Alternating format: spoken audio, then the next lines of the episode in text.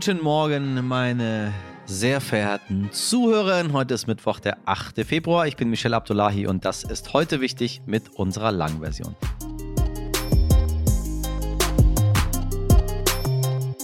Drei Jahre ist der Brexit her. Das Referendum, wo das Ganze beschlossen wurde, schon 2016. Also ein bisschen liegt das schon zurück. Dann kam der Maxit, als Prinz Harry und Herzogin Meghan ihren royalen Rückzug verkündeten. Und letztes Jahr folgte für die Britin dann der größte Exit überhaupt, The Queen's Exit, als Monarchin Elisabeth II. starb. Heute gibt es ein neues Wortspiel, Bragret, Brigret, Brigret keine Ahnung, wie sie es aussprechen. Denn mehr als die Hälfte der Briten bedauert den Brexit. Oh ho ho. Und viele von denen, die den Austritt Großbritanniens aus der EU bereuen, haben beim Brexit-Referendum 2016 natürlich noch für ihn gestimmt. Inflation, hohe Zinsen, steigende Steuern, Streiks, ein schwer angeschlagenes Gesundheitssystem.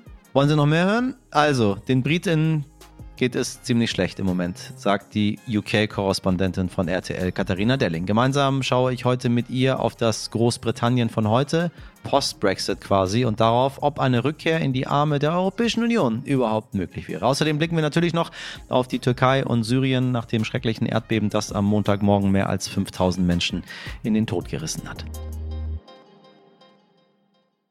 Zuerst das Wichtigste in aller Kürze.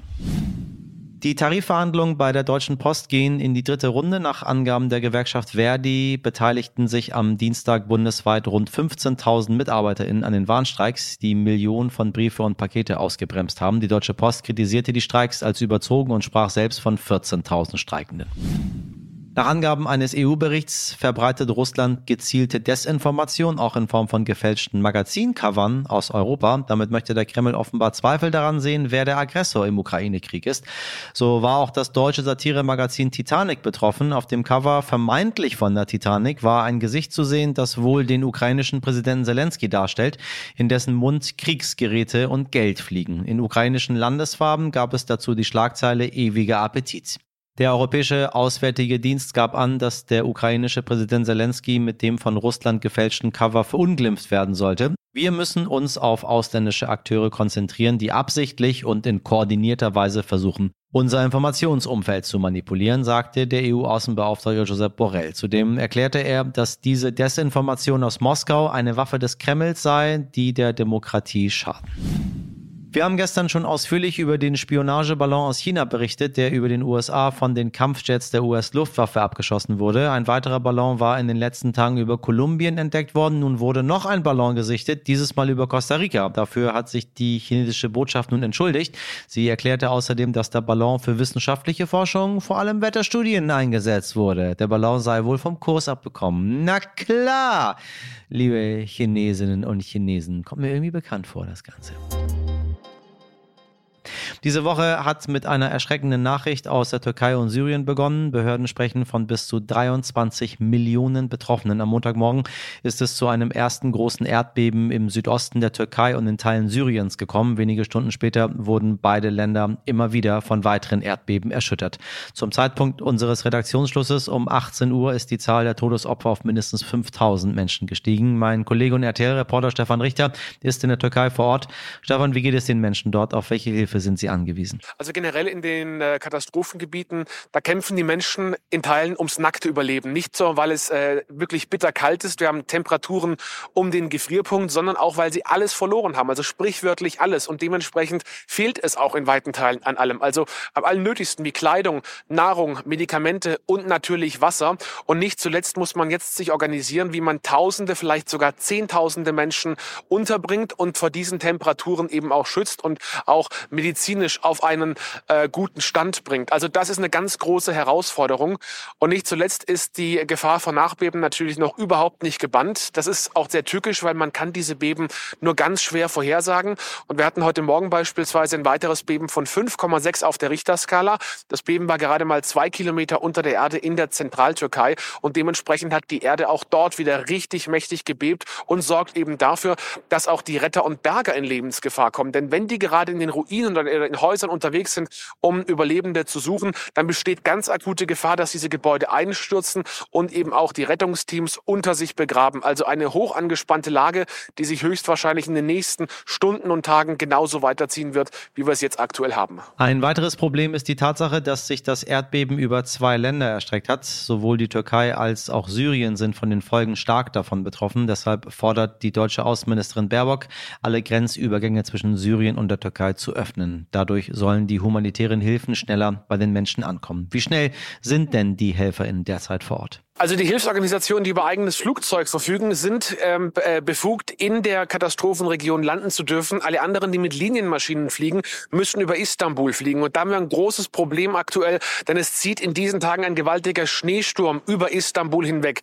Der sorgt für Flugausfälle und der sorgt auch für Verspätungen. Und dementsprechend stauen sich gerade viele Ärzte, Krankenschwestern, äh, ehrenamtliche Helfer und vor allen Dingen auch ganzes Gerät und Medikamente aktuell in Istanbul. Die versuchen jetzt ins Katastrophen Küstengebiet zu kommen, zum Teil mit dem Auto. Aber der Winter macht denen eben einen Strich durch die Rechnung. Das heißt, es dauert alles wirklich deutlich länger, als es eigentlich benötigen dürfte. Wir werden die Situation in Syrien und in der Türkei in den nächsten Tagen für Sie weiterverfolgen. Zum dritten Mal innerhalb von nur drei Wochen wurde gestern in Frankreich großflächig protestiert. Mehr als eine Million Menschen waren auf den Straßen, um gegen die von Präsident Emmanuel Macron geplante Rentenreform zu protestieren. Busse und Bahnen standen still, Unterricht fiel aus und ein Energieunternehmen drosselte aus Protest sogar den Strom. Ein Referendum muss allerdings her. Ein Reformchen reicht dafür nicht, denn Frankreich hat ähnliche Probleme wie wir hier in Deutschland. Die Bevölkerung wird immer älter und das aktuelle Rentensystem reicht dafür einfach nicht. Seit Montag wird nun in der Nationalversammlung über Macrons Reformentwurf diskutiert. Andre Richter ist Frankreich-Korrespondentin des Stern. Sie beobachtet die Debatte im Land seit Jahren. Liebe Andrea, was genau plant Macron? Steht es so schlecht um das französische Rentensystem?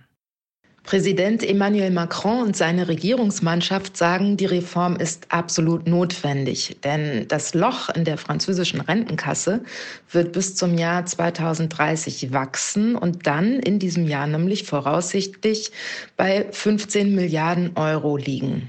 Das ist allerdings nur eine Prognose. Und es gibt eben durchaus auch andere Berechnungen, die sagen, dieses Defizit sei nicht in Stein gemeißelt. Deswegen gibt es Proteste. Grundsätzlich zum Hintergrund für die Reform. Frankreich gibt fast 14 Prozent seines Bruttoinlandsproduktes für die Rente aus. In Deutschland sind es 10 Prozent. Also vereinfacht gesagt, das Rentensystem finanziert sich nicht mehr über die Beitragszahlung und der Staat muss dazu zahlen.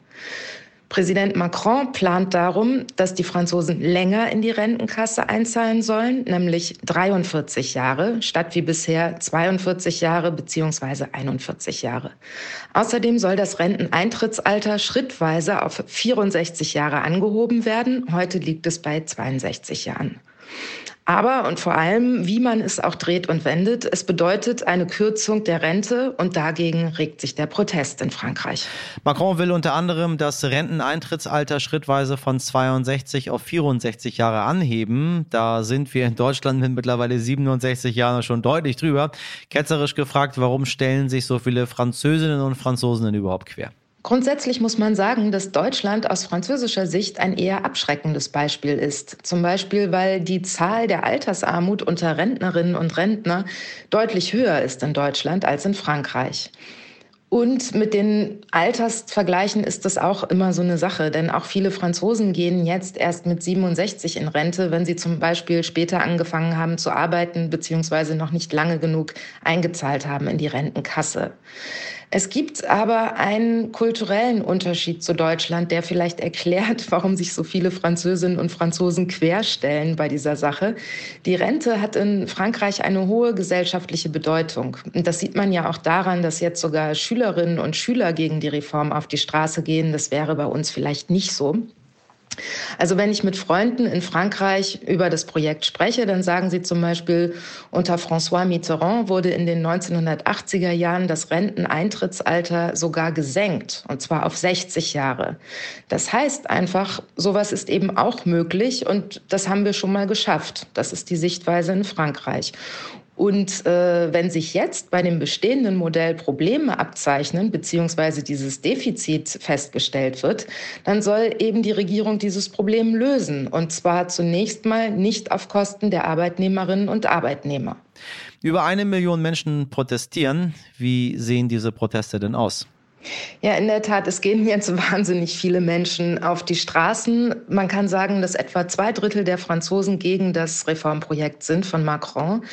Äh, die Gewerkschaften, die sonst oft zerstritten sind, die mobilisieren jetzt gemeinsam. Und gestern, eigentlich am Tag vor dem Generalstreik, ging es schon los. Die Nahverkehrszüge, also die RERs in Paris, liefen nur noch eingeschränkt. Heute ist es so Bahnen, Busse, Schulunterricht, all das fällt aus ja, also diese Proteste sind auch deswegen so groß, weil wenn es um Einschnitte in das Sozialsystem geht in Frankreich, dann kommt eine Ansage wie, es gibt keine Alternative, das muss jetzt gemacht werden. Das kommt in Frankreich nicht sonderlich gut an. Und die Reaktion darauf ist dann oft, überlegt euch eine Alternative, ihr Politiker, denn dafür wurdet ihr gewählt. Ist es realistisch, dass Präsident Macron diese Reform durchsetzen kann? Und wenn nicht, wird sich das auf seine Präsidentschaft auswirken? Tja, ob Emmanuel Macron diese Reform durchbekommt und ob er sie so durchbekommt, wie sie jetzt geplant ist, das ist natürlich die große Frage. Es ist so, in der Nationalversammlung, also im Parlament, hat Macrons Partei keine absolute Mehrheit mehr. Er braucht also die Stimmen der konservativen Partei, Les Républicains.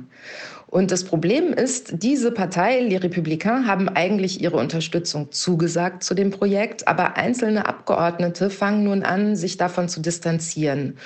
Und es hängt nun davon ab, wie viele sind das und äh, wie meinungsstark sind die. Dann hätte die Regierung und der Präsident noch eine Möglichkeit, aber das würde bedeuten, sie müssten die Reform wirklich mit dem Holzhammer durchknüppeln. Es gibt nämlich über einen Artikel in der Verfassung äh, die Möglichkeit, sich über eine Abstimmung im Parlament hinwegzusetzen. Das ist aber wirklich so die, die letzte Notlösung, die eigentlich niemand richtig gerne haben möchte in diesem Fall. Emmanuel Macron wusste natürlich, was auf ihn zukommt. Er hat die Rentenreform von Anfang an angekündigt. Zwischendurch wurde das Vorhaben wegen Covid auf Eis gelegt und äh, er wusste natürlich auch, dass es Proteste geben wird. Es gab in Frankreich immer Protest, sobald es an die Rente ging. So gesehen muss man auch sagen, es gibt in Frankreich keinen guten Zeitpunkt für so eine Reform. Eben, es wird sich immer Widerstand regen und jetzt kann man diskutieren, ob der jetzige Zeitpunkt noch schlechter ist angesichts der Inflation und angesichts der steigenden Lebenshaltungskosten. Aber Andererseits muss man sagen, Macron ist jetzt noch bis 2027 im Amt. Er kann nicht wieder zur Wahl antreten für ihn steht jetzt auf dem Spiel, dass er noch unbeliebter wird, dass er an Vertrauen verliert und, und das ist womöglich das Schwerwiegendste, dass die Rechten, also das Lager von Marine Le Pen, stärker von dieser Unzufriedenheit profitiert. Aber man kann eben auch sagen, vielleicht ist es besser, die Reform jetzt durchzusetzen und womöglich auch noch den ein oder anderen Kompromiss auszuhandeln und dann die restliche Amtszeit dafür zu verwenden, das Land wieder stärker zu vereinen und versöhnlichere Projekte voranzutreiben. Vielen Dank an Andrea Ritter. Die Insel steht noch, ja, aber ein kleines bisschen schiefer als vorher. Das sagt UK-Korrespondentin Katharina Delling, mit der ich jetzt gleich zurückschaue auf den Brexit. Es ist nämlich schon äh, drei Jahre her, äh, als das Ergebnis verkündet wurde, ja sogar noch ein bisschen länger, 2016. Ich weiß noch, wie ich fast noch so vor meinem Handy saß und die Meldung gelesen habe, dass Großbritannien die EU verlassen möchte. Die Entscheidung, die 52 Prozent der WählerInnen mit einem Referendum getroffen haben, ist eine, mit der heute mehr als die Hälfte der BürgerInnen in Großbritannien unglücklich sind. Kein Wunder, denn das Land ist aktuell gebeutelt von den Krisen der vergangenen Jahre. Es steht nicht gut um die Wirtschaft, das Gesundheitssystem ist völlig überlastet und Premierminister Rishi Sunak macht vor allem Politik für die reichere Hälfte der Bevölkerung. Wie schlimm steht es also um Großbritannien? Wenn aus Brexit Regret wird, also die pure Reue, gibt es dann einen Weg zurück zu einer EU mit dem Vereinigten Königreich? Good morning, London. Hallo, Katharina. Good morning. Unser Lieblingspremierminister hat ja am 31. Januar auf Twitter Happy Brexit Day gezwitschert. Ich finde es schon interessant, ein bisschen später über den Brexit zu reden. Ich weiß noch, ich war in Paris an dem Tag und ich bin morgens aufgewacht und habe irgendwie auf mein Handy geguckt. Und dann habe ich gesehen, so, fuck, die sind tatsächlich aus der Europäischen Union ausgetreten. Was? Und jetzt so ein bisschen ein paar Jahre später, ich meine, wir reden von 2016, so, es ist, es ist schon fast eine Dekade rum, steht die Insel ja noch. Aber das kann ich nur aus der Ferne beobachten. Also mal ganz ehrlich, spielt das wirklich eine Rolle für, für die britische Bevölkerung, dass sie aus der EU ausgetreten sind? Ist das Thema, und ich meine nicht irgendwie so äh, am Stammtisch, sondern wahrhaftiges Thema, dass es Auswirkungen gibt, dass du das spürst? Also die Insel steht noch, ja, aber ähm, auf jeden Fall ein kleines bisschen schiefer als vorher, würde ich sagen. Wobei man auch sagen muss, wir hatten jetzt die Pandemie, wir äh, haben den Krieg in der Ukraine, das alles wirkt sich natürlich irgendwie auch auf die Wirtschaft aus, aber den Briten geht's schon ziemlich schlecht gerade im Moment. Also es gibt wirklich viele Briten, die im Moment nicht wissen, ähm, ob sie heizen oder essen sollen, weil sie sich für eins entscheiden müssen. Wirtschaftlich steht das Land relativ schlecht da. Also es kamen gerade neue Zahlen raus und die haben halt gezeigt, dass aus den G7-Staaten das britische Wirtschaftswachstum quasi jetzt, ich glaube im Sommer, Herbst war das letztes Jahr am schlechtesten war von allen. Also wirtschaftlich sieht es nicht besonders gut aus. Es gibt Hochrechnungen, die zeigen, wenn man jetzt sich nicht morgen oder übermorgen anguckt, auch nicht in ein paar Jahren, aber auf lange Zeit ist die Produktivität hier im Land äh, vier Prozent weniger, als wären sie in der EU geblieben. Es gibt 15 Prozent weniger Exporte, Importe, auch in der Zukunft irgendwie, als wären sie in der EU geblieben. Also es gibt schon Zahlen, die auch zeigen, dass es keine gute Idee war, was ja auch viele vorher gesagt haben. Keiner so richtig glauben wollte von denen, die dafür waren. Und inzwischen gibt es auch wirklich hier ein neues Wort. Das heißt Regret also eine Zusammensetzung aus Brexit und Regret, also dem englischen Wort für bereuen, weil wirklich viele Briten und vor allem auch wirklich viele Briten, die dafür gestimmt haben, den Brexit wirklich bereuen. Also jetzt im Januar gab es eine neue Umfrage und irgendwie 56 Prozent der Briten sagen, das war eine schlechte Idee. Nur 32 Prozent der Briten sagen, es war eine gute Idee. Also das sieht schon ziemlich anders aus und viele sagen einfach, das ist nicht der Brexit, den ich wollte. Und ich glaube, genau das ist das Problem, weil keiner wusste genau, was ist eigentlich Brexit, als sie dieses Referendum hatten, wie wird es aussehen, wofür stimmen wir hier eigentlich? Und deswegen hat jeder irgendwie da was reininterpretiert, was für ihn quasi dann besser werden würde nach dem Brexit. Und halt, man hat sich das so rausgepickt und jetzt, wo man wirklich weiß, wie es aussieht, sagen alle so, hm, nee, also das war irgendwie doch blöd.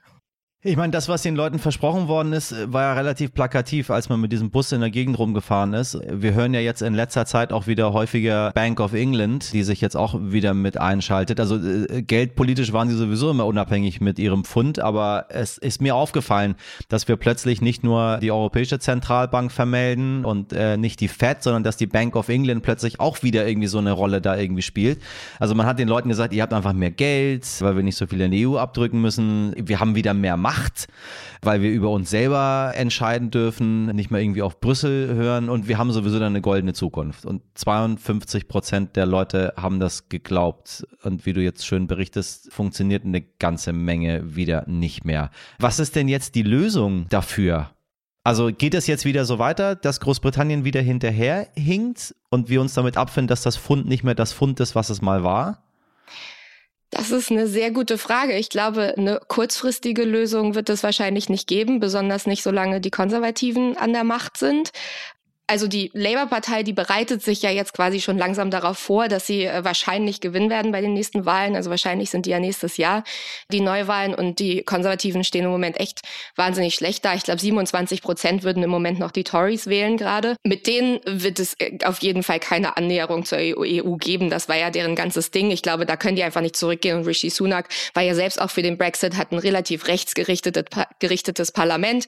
So die äh, Innenministerin will irgendwie Vorbereitungen treffen treffen, um aus der Europäischen Menschenrechtskonvention auszutreten. Also das geht ja alles schon eher in die andere Richtung. Ich glaube, die Labour-Partei arbeitet so im Hintergrund ein bisschen daran, dass sie sich doch wieder annähern können. Ähm, ich glaube nicht, dass es dazu kommen wird, dass sie sagen werden, ach, lass uns doch nochmal abstimmen, wollen wir nicht doch wieder rein in die EU? Und ich glaube sogar so wieder eintreten in Binnenmarkt und Zollunion könnte ein bisschen schwierig werden, weil es ja einfach so groß aufgeblasen wurde und das ist die demokratische Abstimmung hier und das Volk darf jetzt entscheiden und so. Und wenn sie jetzt quasi da einen U-Turn machen, machen würden. Ich glaube, da gäbe es viele, die sagen, aber wir haben uns doch jetzt dafür entschieden, ist zwar blöd, aber hm, kann man ja auch nicht so machen. Und ich glaube, deswegen wird so hinter den Kulissen ganz viel dran gearbeitet, dass man sich eben annähern kann in so einzelnen Gesetzen, so dass man so ein bisschen wieder zum Originalzustand zurückkehrt, aber halt eben nicht komplett und dass man das so ein bisschen klammheimlich fast machen kann, ähm, dass sich halt Sachen verbessern und dass man vielleicht dann, wenn man absehen kann, okay, das hat wirklich was gebracht, sagen kann, guck mal Leute, vielleicht ist es doch nicht so schlecht, wenn wir irgendwie an der EU sind. Also gerade so kleine und mittelständische Unternehmen, die haben wirklich irgendwie große Probleme. Also ich habe zum Beispiel mit einem äh, Milchbauern gedreht im Norden von England der hat gesagt, er musste sein Business quasi jetzt verkaufen und ist jetzt Teil eines größeren Unternehmens, weil diese ganze Bürokratie und diese ganzen Kosten, die man eben hat, wenn man Sachen schippen will ins EU-Land, das ist zu viel. Das kann, können die kleinen Unternehmen nicht machen und die Regierung macht da halt irgendwie nicht so richtig was. Also der macht auch Kampagne und so, aber es hat halt einfach nichts gebracht und der musste jetzt sozusagen kapitulieren und ich glaube, so geht es eben vielen Unternehmen, besonders eben den kleineren und mittelständischen. Sunak hat ja gesagt, dass es das Schweizer Modell oder ein ähnliches Schweizer Modell äh, mit seiner Regierung nicht geben wird. Also man ist ausgetreten und man bleibt irgendwie ausgetreten. Hat es sich denn ein bisschen beruhigt? Ich meine, wir hören nach diesem ganzen Karussell, Boris Johnson war ja dann sehr schillernd. Da gab es von allen Seiten Nachrichten über ihn, was er letzte Nacht getrieben hat und was er am nächsten Morgen gemacht hat. Dann Liz Truss haben wir ehrlich gesagt nur wahrgenommen, als sie äh, bedeutend neben dem Sarg der Queen stand und plötzlich irgendwie die ganze Welt nach Großbritannien schaute, äh, weil ihre Majestät Majestät tot waren oder sind oder was auch immer. Und dann kam plötzlich Rishi Sunak und ich dachte damals so krass, plötzlich ist da irgendwie ein Migrantenkind, ist plötzlich britischer Premierminister. Wow, Alter, dass ich das überhaupt noch sehe, dass da jemand, der, der so aussieht wie ich, Großbritannien führt. Aber irgendwie das Gefühl, das ist relativ egal, ne? Also den nimmt man irgendwie nicht so wahr als Erneuerer, Verbesserer, Stärker, sondern ziemlich konservativen Sturkopf. Das ist so, was ich wahrgenommen habe bisher von ihm. Es gab schon viele, gerade in der indischen Community, ähm, besonders eben auch in London, die gesagt haben, das ist super, da sitzt jetzt endlich einer, der repräsentiert uns und jetzt gibt es dadurch vielleicht Wandel. Aber ich glaube, man muss das auch so ein bisschen angucken, es ist ja auch ein Unterschied. Er ist einer der reichsten Männer des ganzen Landes und ich glaube, man kann das schwierig sehen, so von wegen, wo kommt er her? Ich glaube, es ist eher, wie viel Geld hat er zur Verfügung und danach richtet er sich eben auch in seinen Ansichten und in seiner Politik und genauso ist es halt eben auch. Also er macht ja schon ganz klar Politik für die reichere Hälfte der Bevölkerung oder auch besonders die reicheren ein Prozent.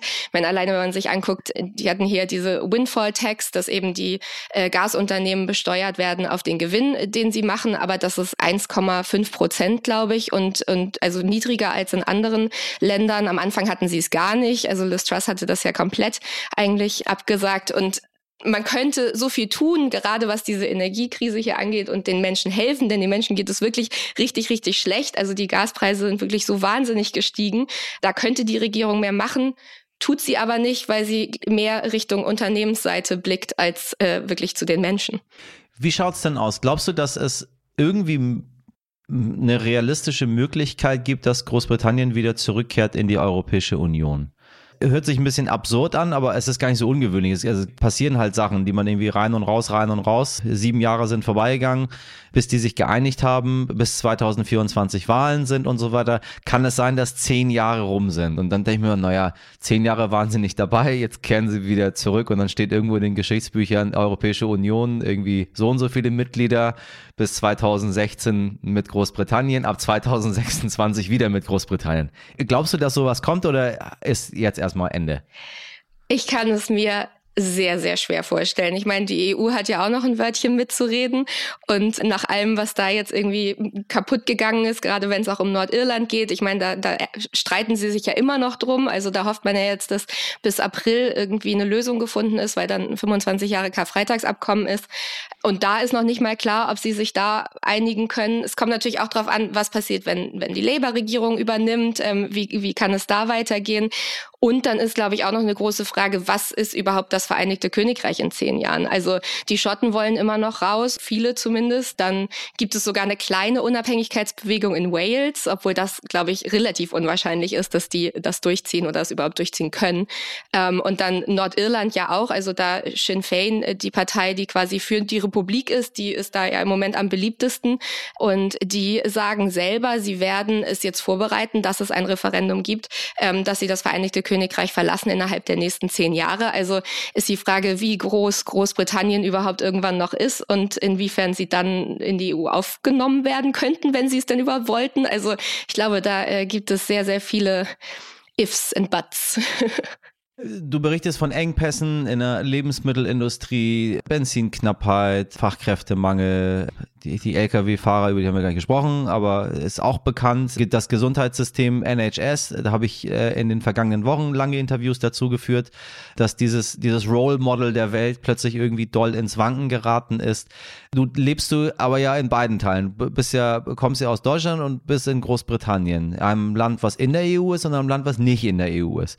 Ich bin ein riesen Großbritannien-Fan immer schon gewesen. Ich wollte immer da gerne leben, äh, weil ich das, weil ich das so toll finde, wie die Leute dort sind und ich liebe London. Und jetzt erzählst du das Ganze, dass das irgendwie schwierig wird dort. Wenn du mal jetzt mal ganz persönlich berichtest, wie ist das, wenn du Deutschland vergleichst mit Großbritannien? wenn du irgendwie, weiß ich nicht, äh, Hamburg oder Berlin nimmst, weiß nicht, wo du vorher gewohnt hast, äh, und London jetzt. Macht sich das irgendwie bemerkbar, wenn du hin und her fährst, denkst du so, huch, so könnte das aussehen, äh, liebe AfD, wenn Deutschland aus der Europäischen Union austritt. Ich glaube, das wollt ihr nicht. Oder ist das letztendlich immer sehr, sehr einzelfallabhängig.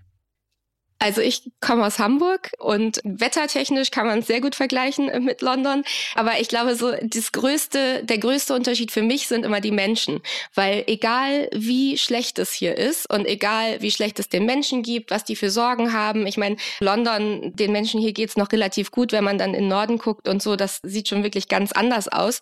Und trotzdem finden die Briten immer irgendwie einen Weg, dafür zu sorgen, dass sie irgendwie entspannt sind und dass es doch irgendwie okay ist und dass trotzdem alle höflich sind. Und ich habe das Gefühl, in, in Deutschland ist es oft so, ich krieg manchmal so einen kleinen Kulturschock, wenn ich zurückkehre, weil ähm, man hat da irgendwie mehr Angst, dass einem was weggenommen wird, so in, in der Masse. Und hier, wo es wirklich in vielen Bereichen, gerade wenn es eben zum Beispiel um das Gesundheitssystem geht, zum Beispiel, du hast gesagt, du hast viele Interviews gemacht, aber ich bin immer noch geschockt, es gibt irgendwie fünf Krankenhäuser in England und Schottland, die machen Operationen zu Abtreibungen zum Beispiel. Das heißt, wenn jemand für eine Abtreibung irgendwo hinfahren muss, dann reisen die teilweise wirklich stundenlang irgendwo hin. Und trotzdem finden die Briten einen Weg, damit zu leben und auch zu sagen, ja, so ist es jetzt, ist irgendwie doof. Wir hoffen mal, dass es irgendwie besser wird und trotzdem sind wir freundlich zu jedem. Und wenn man in der Tube sitzt, äh, kommt man mit jedem irgendwie schnell ins Gespräch. So, ich bin hier befreundet mit den ganzen Restaurants in meiner Straße. Wenn ich in den Supermarkt gehe, dann kennen die mich. Das hat man oder hatte ich zumindest in Deutschland so überhaupt nicht. Und das macht mich immer sehr glücklich, dass man mit ganz vielen verschiedenen Menschen ins Gespräch kommt hier und halt verschiedene Meinungen hört. Und ich habe das Gefühl, in Deutschland ist es schwieriger, mit den Menschen so einfach auf der Straße zu sprechen. Ich glaube, ich muss dringend mal wieder zurück nach Großbritannien. Ich habe wieder Bock bekommen, weil genauso habe ich es auch empfunden. Irgendwie geht man mit der Situation eher um, als eine große gesellschaftliche Debatte anzustoßen, um noch mehr blödsinnige Polit-Talkshows wie äh, Anne Will und Co. sich reinzuziehen, um sich dann aufzuregen und aufzuregen und aufzuregen. Katharina, ich danke dir sehr für das Gespräch und die schönen Eindrücke aus Großbritannien oder die schönen und nicht schönen Eindrücke. danke. Unsere Themenliste war heute schon wieder lang, aber nun sind wir am Ende angekommen. Wenn Sie noch mehr über das Erdbeben in der Türkei wissen möchten oder ganz andere Anmerkungen haben, erreichen Sie uns jederzeit unter heute wichtig Sternde. Meine Kolleginnen in der Redaktion behalten einen kühlen Kopf, egal bei welchem Thema. Mirjam Bittner, Dimitri Blinski, Laura Czappo und Jennifer Heinzel. Produziert wurde diese Folge von Wake One für Sie. Damit wünsche ich Ihnen einen angenehmen Mittwoch, ebenfalls einen kühlen Kopf. Haben Sie einen schönen Tag, machen Sie was draus. Bis morgen, Ihr Michel Abdullahi.